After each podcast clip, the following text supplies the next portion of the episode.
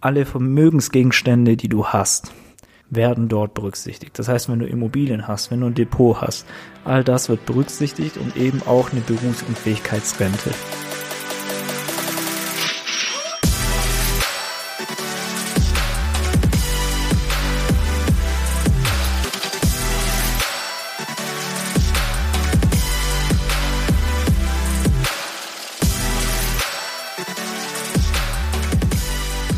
Hi und herzlich willkommen zu einer neuen Podcast-Folge in deinem persönlichen Finanzgipfel. Hier ist Benny und ich freue mich, dass du heute wieder eingeschaltet hast.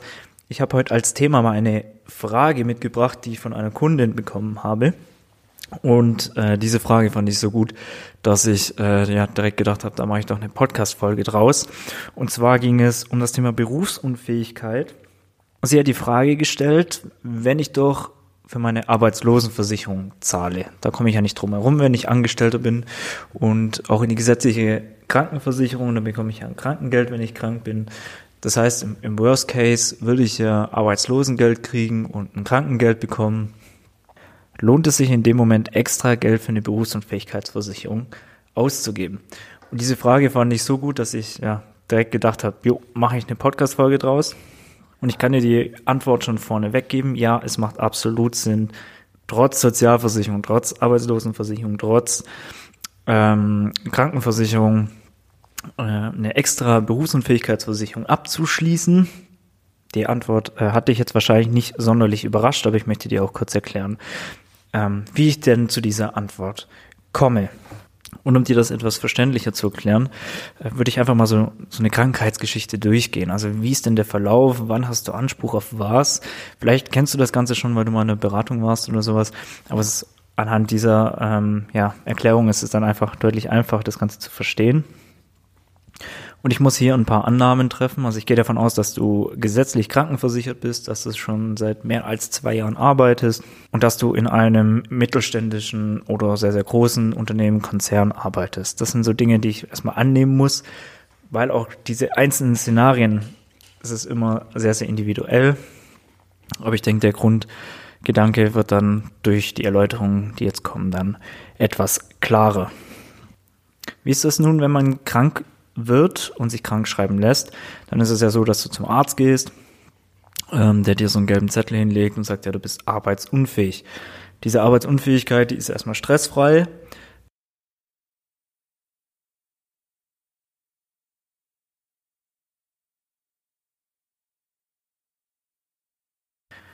Denn ein Arbeitgeber ist gesetzlich dazu verpflichtet, dir mindestens sechs Wochen ja, dein Gehalt weiter zu bezahlen. Das heißt, du hast da keine finanziellen Einbußen oder ähnliches, sondern äh, bekommst dein Gehalt ganz einfach weiter auf dein Konto überwiesen. Knifflig wird's dann nach sechs Wochen oder ab dem 43. Tag deiner Arbeitsunfähigkeit, denn dann ist dein Arbeitgeber tendenziell raus, muss also nichts weiter bezahlen.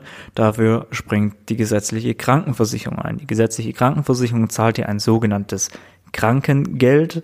Dieses Krankengeld sind dann aber keine 100 Prozent mehr. Das heißt, dort hast du schon die ersten finanziellen Einbußen.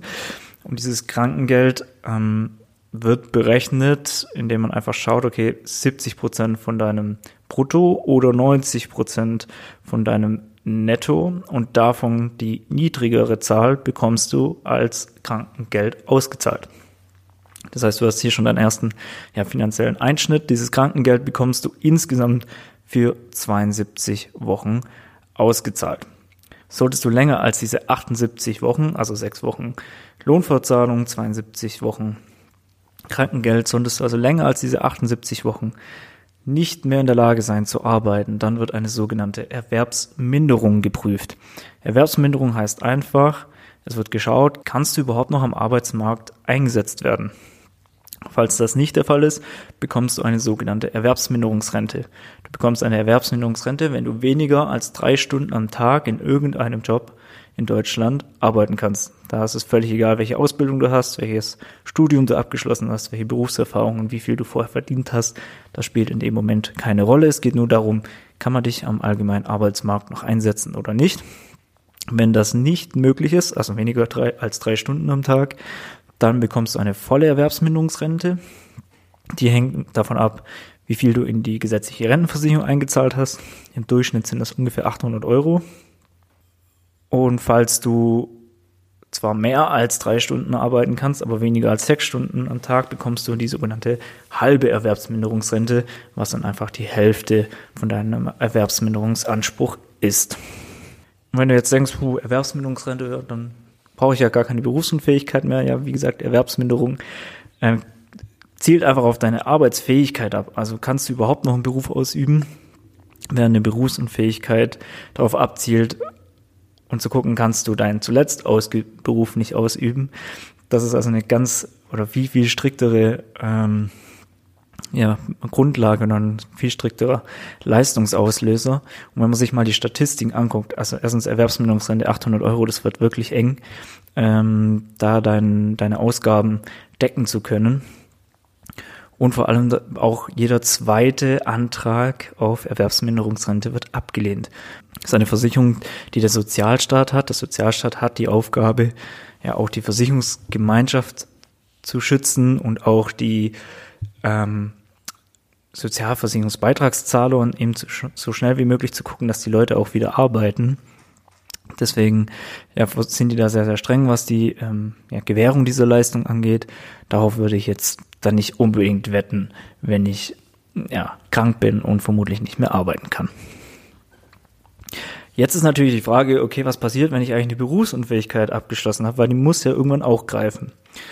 Und ähm, die greift nach sechs Monaten in der Regel, also die standardisierte ähm, Berufsunfähigkeitsdefinition ist ja, wenn du für voraussichtlich oder schon sechs Monate eben deinen zuletzt ausgeübten Beruf nicht mehr ausüben kannst, aus gesundheitlichen Gründen. Dann bekommst du eine BU-Rente ausgezahlt, die du vorher mit dem Versicherer ausgemacht hast. Sechs Monate wären umgerechnet 26 Wochen. Das heißt, du würdest nach deinen sechs Wochen Lohnfortzahlung und nach 20 Wochen Krankengeld wäre dann der Zeitpunkt, wo man sich überlegen kann, okay, bin ich vielleicht berufsunfähig und kann ich da eine Leistung aus meiner Versicherung beziehen, die ich ja dafür abgeschlossen habe. Und wenn das Ganze dann positiv ist, also du ähm, den Antrag gestellt hast und der Versicherer sagt, jo, du kriegst das Geld von mir, dann kommen wir halt das erstmal in den Berührungspunkte, dass man sagen, okay, ich habe eine Sozialversicherungsleistung, das Krankengeld und ich kriege eine BU-Rente. Dann könnte man auf den Gedanken kommen, dass die Sozialversicherungsträger da ja sehr, sehr streng sind, wenn irgendwo andere Einnahmen da sind, ob das nicht angerechnet wird, ob ich dann gar kein Krankengeld mehr bekomme oder ähnliches. Beim Krankengeld kann ich direkt mal Entwarnung geben. Du darfst ein Krankengeld von einer gesetzlichen Krankenversicherung und zusätzlich eine Berufsunfähigkeitsrente beziehen. Das ist gar kein Thema, weil das eine, eine Sozialversicherungsleistung ist. Und das andere hast du privat vorgesorgt quasi dafür. Das wird nicht miteinander verrechnet. Das heißt, du darfst das Ganze parallel beziehen. Und da solltest du jetzt aber nicht auf die Idee kommen zu sagen, okay, wenn ich ja Krankengeld bekomme, brauche ich ja keine BU oder kann die BU ein bisschen niedriger wählen, weil das Krankengeld ja nach 72 Wochen aufhört. Und nach diesen 72 Wochen kann es sein, dass da einfach nichts mehr kommt, weil du zum Beispiel zwar krank bist, aber nicht krank genug, um erwerbsgemindert zu sein. Von daher ähm, wäre das ja zu kurz gedacht. Deswegen da auch die Berufsunfähigkeitsrente, weil du ja deutlich länger berufsunfähig sein wirst, höchstwahrscheinlich als du Krankengeld bekommst, dass eben auch für die Zeit danach noch genügend Kapital zu dir reinfließt, damit du deine Ausgaben decken kannst. Solltest du trotzdem eine Erwerbsminderungsrente bekommen, die wird ebenfalls nicht mit der BU-Rente verrechnet. Das heißt, auch hier bekommst du eine Erwerbsminderungsrente, wenn du sie dann bekommst, und kannst zusätzlich deine BU-Rente beziehen. Das ist gar kein Thema. Wir können also schon mal festhalten, wenn du ganz normal krankgeschrieben bist, für eine längere Zeit, musst du dir da nicht den Kopf zu brechen, okay, welche Leistungen werden angerechnet, ähm, was muss ich beantragen, wo, worauf muss ich aufpassen, sondern es ist einfach so, dass das Krankengeld und gegebenenfalls Erwerbsminderungsrente nicht mit der BU verrechnet werden, sondern dass du das quasi zusätzlich bekommst. Du hast wahrscheinlich dann in den ersten Monaten deiner Berufsunfähigkeit ein bisschen mehr Geld zur Verfügung. Im Worst Case ist es halt so, dass nach 78 Wochen Krankheit nur noch deine BU dasteht. Dann ist halt die Frage, okay, was passiert denn eigentlich, wenn ich gekündigt werde? Ähm, da hat ja der ein oder andere Angst, dass wenn man krank ist oder zu lange krank ist, dass dann der Arbeitgeber sagt, ja gut, du kannst nicht für mich arbeiten, äh, dann kündige ich dich einfach. Und Vorneweg, es ist gar nicht so einfach, einen kranken Arbeitnehmer zu kündigen.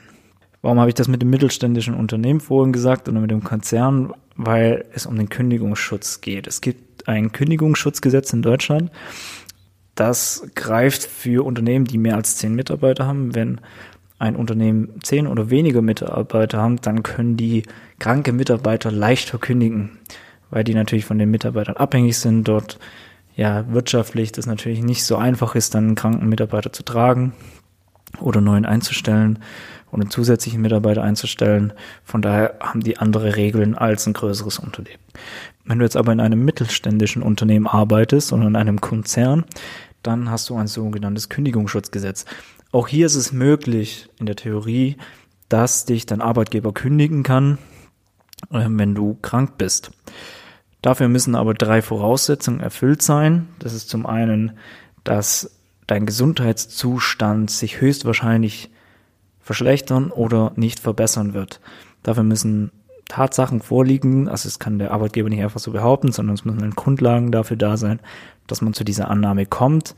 Das ist eine sogenannte negative ähm, Gesundheitsprognose, die da eben erfüllt sein muss, damit dein Arbeitgeber dich überhaupt kündigen kann. dann die zweite Voraussetzung, die erfüllt sein muss, ist, dass es eine erhebliche Beeinträchtigung des Arbeitgebers geben muss, also wirtschaftlich oder ja, betrieblich, indem du zum Beispiel einfach eine sehr, sehr wichtige Stellung im Unternehmen einnimmst und das Unternehmen ohne dich eigentlich nicht mehr läuft und jetzt extra Leute einstellen musst dafür. Ähm, dann kann es gegeben sein, dass deine Kündigung aufgrund Krankheit in Betracht kommt. Es muss aber noch eine dritte Voraussetzung erfüllt sein, und zwar muss er eine Interessensabwägung machen.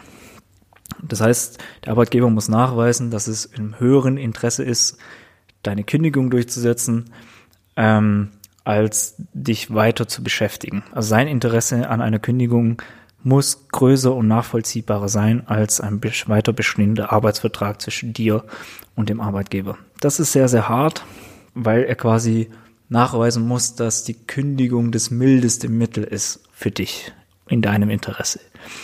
Ähm, das ist ganz schön happig, das nachzuweisen, weil man ja auch sowas berücksichtigen muss wie Wiedereingliederungsmaßnahmen oder sowas.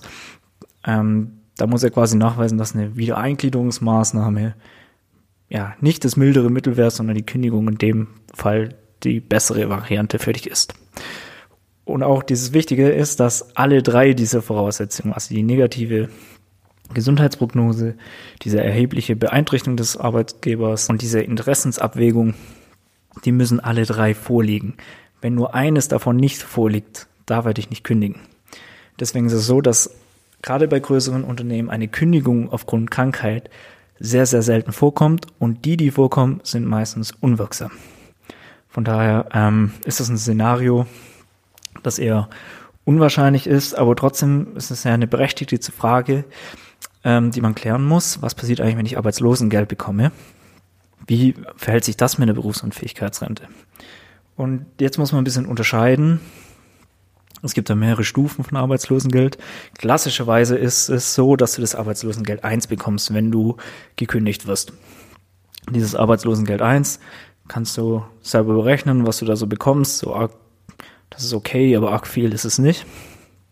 Ähm, dieses Arbeitslosengeld ähm, hast du quasi mit deiner Arbeitslosenversicherung, die du vom Gehalt abgezogen bekommst, selber bezahlt. Und dieses Arbeitslosengeld 1 bekommst du für maximal zwölf Monate ausgezahlt.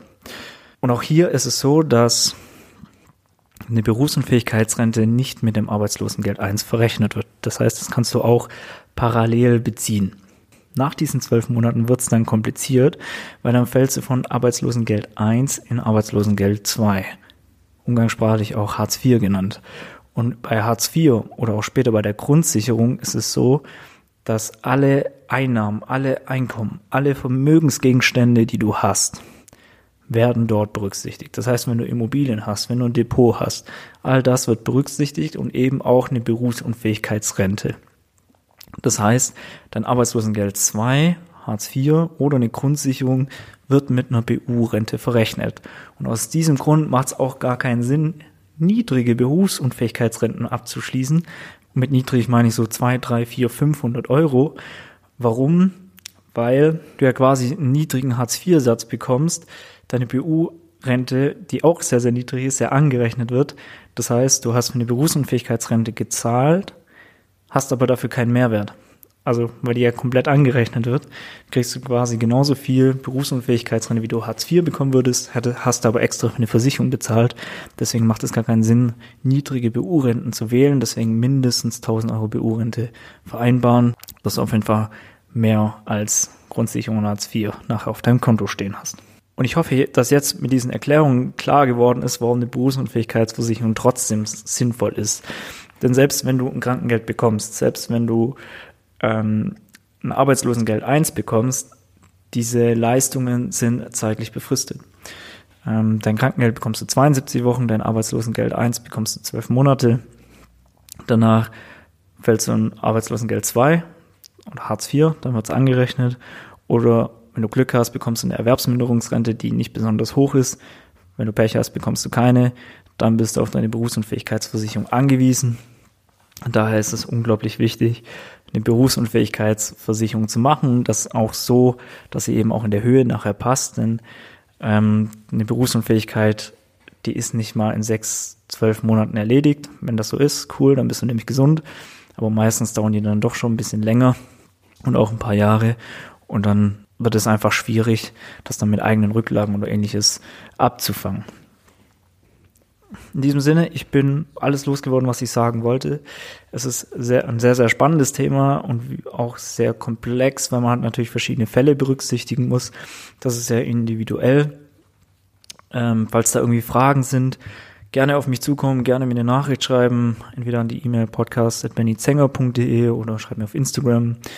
Ähm, lass gerne Fragen da oder auch Themenvorschläge, die ich nochmal äh, angehen soll. Wie gesagt, das war eine sehr, sehr gute Frage, die ich bekommen habe. Da hatte ich sehr, sehr viel Spaß darüber, eine Podcast-Folge zu machen. Und ja, wenn du mir noch einen Gefallen tun willst, dann bewerte mich gerne auf ähm, Apple Podcast. Dort hast du die Möglichkeit, äh, mir entweder eine Sternebewertung zu geben oder wenn du dich traust, auch einen kleinen Satz dazu zu schreiben. Würde mich auf jeden Fall freuen und es würde mir auch extrem weiterhelfen, wenn du mir da eine Bewertung zukommen lässt. Ansonsten, wie gesagt, für jedes Feedback bin ich sehr, sehr dankbar. Und in diesem Sinne wünsche ich dir eine gute Zeit. Freue mich auf das nächste Mal und ja, wir hören uns. Bis dann.